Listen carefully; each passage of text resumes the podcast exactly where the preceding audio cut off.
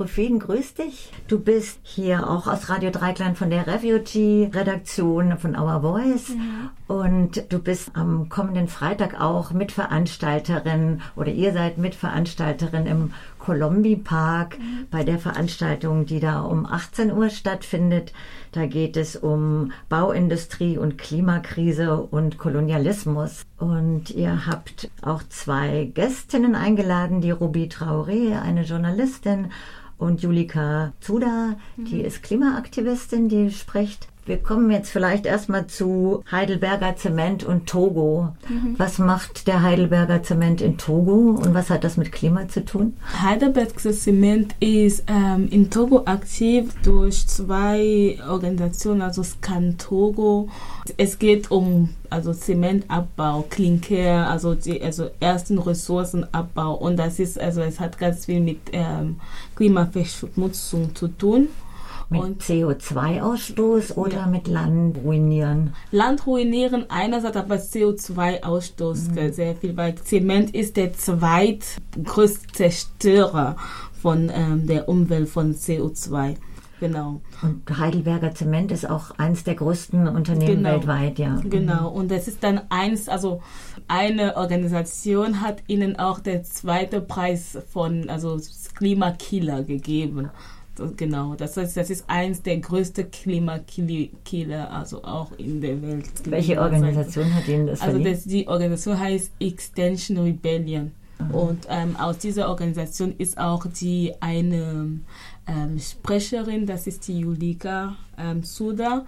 Und sie ist 19 also relativ sehr jung, ähm, ja. hat auch, also sie ist da sehr viel aktiv in diesem Bereich. Also sie bezeichnet sich selbst als Klimaaktivistin. Also und und ja, sie ist, sie ist, wie ich gesagt habe, sehr jung, aber engagiert sich da in diesem Kampf gegen, gegen den Aktionen, den äh, Aktivitäten von Heidelberger Zement speziell gegen äh, ja genau. Also im, im Großen eigentlich gegen Klimaverschmutzung gegen mhm. also für Klimagerechtigkeit. Aber auch also innerhalb von der Organisation hat sie sich sehr viel mit dem Thema Heidelberger Zements auseinandergesetzt Sie kommt aus Heidelberg und also setzt sich eigentlich gegen Klimaverschmutzung, gegen Klima, also für Klimagerechtigkeit hier in Heidelberg, mhm. hier in Heidelberg und dadurch, dass in Heidelberg der größte Zerstörer von dem, äh, Klima ist, Heidelberger Zement, ist die da sehr aktiv. Und Heidelberger Zement, wo sie überall aktiv sind, ist unter anderem Togo. Und deswegen. Mhm. Aber Genau, Ruby, Ruby Traore, meine Kollegin, die auch auf dem Panel sitzt, ist Journalistin, aber sie setzt sich auch gegen, also sie hat jetzt eine, ähm, ist auch Teil von einer Organisation, eine togolische Organisation, die sich auch gegen Klima, ähm, für Klimagerechtigkeit einsetzt. Und sie haben letztes Jahr in äh, Februar, das war am 15. Februar 2020, eine Demo in in Heidelberg organisiert genau, ja. gegen Heidelberger mhm. Zement. Und ähm, genau, weil Heidelberger Zement einerseits auch mitarbeitet mit der Diktatur in Togo einerseits und da also auch ähm, gegen Klima und die Leute zum Beispiel von ihren Häusern vertreibt, weiter sind, ausbreiten und so. Und ähm, genau deswegen haben sie diese Demo organisiert. Und so sind sie auch in Kontakt gekommen mit anderen Organisationen, ah, ja. die hier mhm. in Heidelberg mhm. aktiv mhm. sind. Und weißt du, ob es Kontakte auch gibt zu Togo und zu KlimaaktivistInnen dort?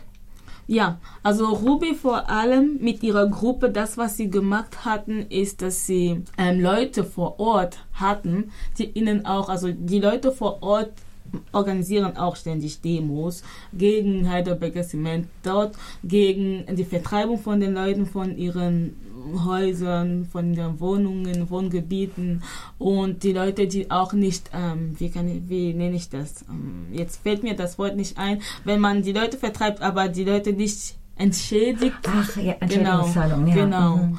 Und genau. Das sind die Praktiken von Heidelberger genau, Zement, dass sie die Leute von ihren Ländereien vertreiben und nicht bezahlen dafür. Genau. Und das ja. ist ja genau die Verbindung mit Kolonialismus, weil also in Kolonialismus geht es ja darum, Landraubung, den Platz zu nehmen, wo die Leute ähm, wohnen und arbeiten. Keine Entschädigung dafür nehmen. Mit der Regierung arbeiten.